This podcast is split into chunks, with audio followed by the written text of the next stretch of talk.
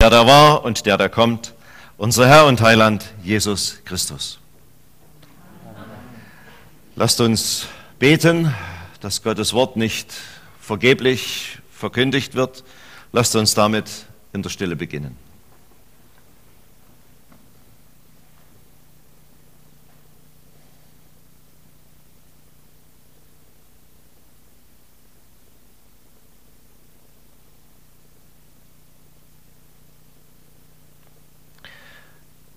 Herr, wenn du uns jetzt dein Wort gibst, dann gib es uns bitte so, dass es nicht vergeblich erklingt. Lass es uns hören, so wie du es meinst, als Korrektur für unser Leben, wo das angezeigt ist, und dass wir dem auch stille halten und nicht ausweichen, wenn du zu uns sprichst. Dass wir für uns hören, nicht für andere und dass wir nicht überhören, wenn du uns ansprichst. Und wir denken auch an die Kinder drüben im Kindergottesdienst. Lass auch dort dein Wort auf guten Boden fallen. Segne reden und hören. Amen.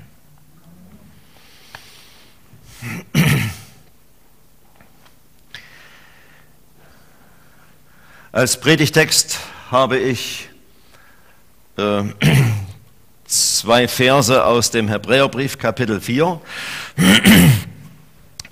Ähm, das sind sehr bekannte Verse und weil sie so bekannt sind, habe ich sie nach einer anderen Bibelübersetzung gemacht, äh, ausgewählt. Ähm, ist nicht ganz korrekt, Jerusalemer. Äh, das ist die, die ich sonst relativ häufig verwende, die äh, mal zu DDR-Zeiten sehr im Schwange war bei Leuten, die Beziehungen hatten die in der katholischen Kirche erschienen ist, im katholischen Bibelwerk. Äh, was ich hier zugrunde gelegt habe, das ist die, das jüdische Neue Testament von David Stern. Das ist gar nicht sehr bekannt, ist bedauerlicherweise eine Übersetzung aus dem amerikanischen Englisch ins Deutsche und nicht aus den Urtexten. Aber äh, diese Übersetzung berücksichtigt sehr viele äh, Begriffe aus dem Judentum und übersetzt sie nicht im Text, sondern hat die in einer Fußnote unten. In unseren beiden Versen kommt sowas nur gerade mal nicht vor. Aber da das von messianischen Juden gemacht ist, diese Übersetzung, also die vom, äh, vom Urtext ins Englische, äh, ist auch der ganze Aufbau dieses Neuen Testaments so, dass man ein Stück näher an das jüdische Denken herangeführt wird. Und speziell beim Hebräerbrief ist es ja durchaus empfehlenswert, das im Hinterkopf zu haben. Schluss der Vorrede, die zwei Verse. Sieh, das Wort Gottes ist lebendig. Es ist am Werk und ist schärfer als ein zweischneidiges Schwert. Es schneidet durch bis zu dem Punkt, wo sich Geist und Seele und Gelenk und Mark begegnen. Und es zögert nicht, die inneren Überlegungen und Verhaltensweisen des Herzens zu richten.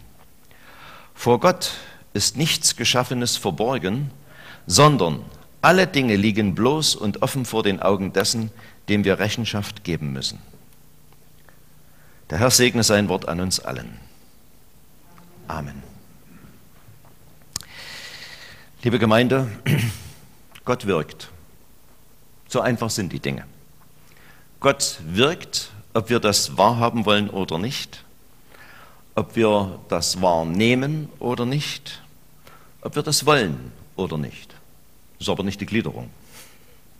Das ist einfach der Vorspann. Gott wirkt und er tut das durch sein Wort. Das ist der erste Punkt. Von Anfang an redet Gott. Der dritte Vers der Bibel hat zum ersten Mal in der gesamten Heiligen Schrift das Reden Gottes zum Inhalt. Und Gott sprach. Wer will, und das ist viel interessanter, wenn ihr das selber macht, der kann ja mal die Bibel so abends bei Kerzenschein und Rotwein äh, durchblättern. Also, wer lieber Saft trinkt, von mir ist auch Saft, ne? Äh, kann ja mal die Bibel durchblättern und schauen, wie oft etwas geschrieben steht, der Herr sprach oder das Wort des Herrn erging oder spricht der Herr. Das sind zum Teil äh, Übersetzungen ins Deutsche, die vom Hebräischen her durchaus auch anders übersetzt werden könnten, wenn man sich im Alten Testament aufhält. Gerade bei den Propheten äh, spricht der Herr, da steht meistens ein bisschen anders dort, Spruch des Herrn oder Ausspruch des Herrn, und wenn man es ganz genau auf die Wortwurzel zurückführen will, Raunung Jahwes. So, ne? Also sämtliche Berufungen geschehen durch Worte. Gott kündigt an, was er zu tun gedenkt. Und das löst was aus. Jesus heilt zum Teil nur durch Worte. Wie das Wort Gottes wirkt, das kann sehr verschieden ausfallen. Aber es ist das mächtigste, was uns in der Heiligen Schrift begegnet. Das mächtigste Instrument Gottes, das uns in der Heiligen Schrift begegnet. Gott redet. Gottes Wort ist lebendig. Auch wenn die ältesten Schriften der Heiligen Schrift in ihren Uranfängen dreieinhalbtausend Jahre alt sein mögen, es ist aktuell. Und das Frappierende ist ja, Gottes Wort ist so komprimiert und so, so knackig, so kernig, dass zehn Gebote ausreichen, das Zusammenleben eines Volkes zu regeln von den Grundsätzen her. Es gibt da noch ein paar Ausführungsbestimmungen. Aber wenn man heute mal alleine eine für zwei, drei Monate geltende Corona-Schutzverordnung hernimmt, dann ist die größer als sämtliche Gebote und Verbote des Alten Testaments. Und wir kriegen es nicht in den Griff mit dem, was sie da uns auftischen. Wobei ich nicht sagen will, dass es sinnlos ist. Na? Also, Gott wirkt durch sein Wort. Wir werden am Ende einen Punkt bedenken, der aus dem Predigtext nicht unbedingt ableitbar ist, der aber in diesen Zusammenhang gehört. Das Zweite, wenn Gott wirkt, dann tut er das sehr gründlich. Hier ist ein Bild da drinne, das ist geradezu verstörend. Auf der einen Seite heißt es hier, Gottes Wort ist lebendig und dann wird ein, die Tätigkeit eines Werkzeugs beschrieben, was ein Koch oder ein Fleischer macht. Ordentlich geschärftes Messer, das ist was wert. Das merken unsere Besucher, wenn sie bei uns in der Küche mal ein Messer greifen, die ich geschärft habe. Da, ja, ich war als Student äh, bekannt für meine scharfen Taschenmesser und habe dann auch im Predigerseminar die Küchenmesser äh, immer auf Schärfe gehalten. Und ich kann mich noch gut erinnern, wie ein Freund mal zu mir sagte, hast du mal ein Messer? Äh, dem hat ein Knopf hier im Gürtelbereich gestört. Er sagt, pass auf, es könnte scharf sein. Ja, danke. Dann klappt es zusammen, guckt drauf und es war rot. So, also ein scharfes Messer, das ist ja was Tolles. Nur so ein Messer kann eigentlich nicht Leben schaffen. Und es kann eigentlich auch nicht lebendig sein. Aber das ist eben das Paradoxe am Handeln Gottes und an seinem Wort und manchmal auch am Wesen Gottes. Dass wir da Dinge beobachten, Dinge wahrnehmen, Dinge von ihm gesagt bekommen, die schwer zusammenzukriegen sind dieses Wort Gottes, es ist mit einer Wirkung ausgestattet von Gott her, das gehört zum Wesen dieses Wortes, das kann Angst machen. Es kann Angst machen vor dem Aufdecken von Dingen, die in unserem Leben dem Wort Gottes zuwiderlaufen. Und da will ich gleich eins dazu sagen. Das Wort Gottes widerspricht sich nur scheinbar, wenn man oberflächlich hinguckt. Das Wort Gottes ist in sich logisch, stringent, wie man neudeutsch sagt. Und ob das aus dem Alten Testament eine Anweisung zur Lebensgestaltung ist oder aus dem Neuen Testament, es ist der gleiche ewige Gott, der sich nicht ändert und dessen Wort von Anfang an bis zum Ende der Zeiten Gültigkeit haben wird. Und das müssen wir uns bitte nicht nur von irgendwelchen Pfarrern sagen lassen, sondern das sagt Jesus selbst. Nichts ist davon hingefallen.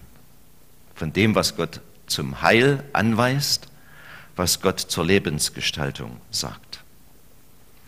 Und wer meint, heute sich Freiheiten nehmen zu dürfen, die dem Wort Gottes zuwiderlaufen, hat die Bibel zumindest nicht auf seiner Seite.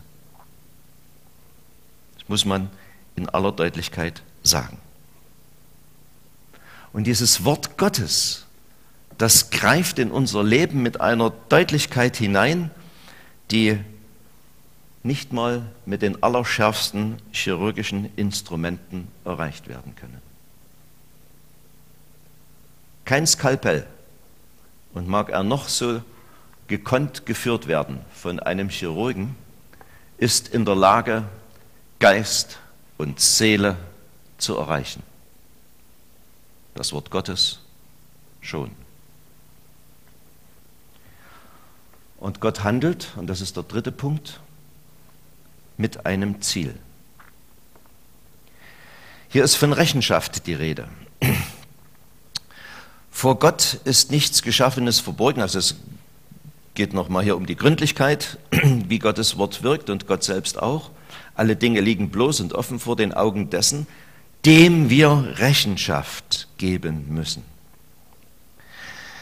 Die Rechenschaft ist nicht so zu verstehen, dass Gott sagt, wo kann ich dir eins reinwirken? Wo kann ich dir eins drüber ziehen? Wo kann ich dich in irgendeiner Weise schädigen? Dieses Wort Gottes arbeitet und wirkt, damit wir Dinge empfangen, die uns qualifizieren, in die Gegenwart Gottes zu gelangen. Gott gibt uns sein Wort mit der Absicht, dass wir so uns von ihm verändern lassen oder verändert bleiben oder erneut durch Buße verändern lassen, dass er uns fröhlich in sein Reich nehmen oder in diesem behalten kann. Und weil Gott als Ziel für uns die Gemeinschaft mit ihm hat, und es einen Widersacher gibt, der das nicht will, haben wir einen vierten Punkt zu bedenken, der aus dem Predigtext nicht unmittelbar abgeleitet werden kann. Dieses Wort wird attackiert. Und dieses Attackieren hat sehr verschiedene Facetten. Das kann zum einen schon mal der innere Widerstand sein, sich mit diesem Wort nicht zu beschäftigen. Liebe Leute, glaubt mir, es ist nicht immer ein Leckerbissen, wenn ich die Bibel aufschlage und lese. Manchmal muss ich mich auch ran zwingen. Es gibt zugegebenermaßen auch in der Bibel langweilige Passagen. Es ist nicht alles so wie bei Simson. Das ist ja noch besser als für Panzersoldaten und einen Hund es je waren. Ne? Für die Alten oder Älteren, die das noch kennen. Dieses Wort ist aber auch in den Passagen, die uns nicht so ranziehen und die wir nicht mit, mit gierigen Augen aufnehmen, es ist trotzdem Gottes Wort und hat uns irgendwas zu sagen. Dieses Wort wird attackiert durch eine unangemessene Theologie. Ich exponiere mich hier, das weiß ich. Und ich kann mir auch gut vorstellen, sollten das Kollegen von mir im Internet nachlesen, dass ich dafür Dresche kriege. Aber da bin ich bereit, in Kauf zu nehmen.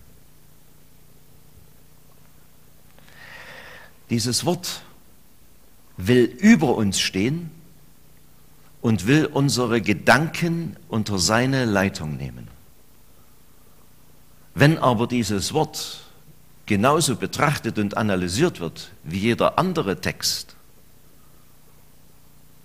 und wenn die Vernunft festlegt, was Gott kann und was er nicht kann, und wenn unsere Ethik festlegt, unsere Lebensführung festlegt, was Gott ordnen darf und was nicht,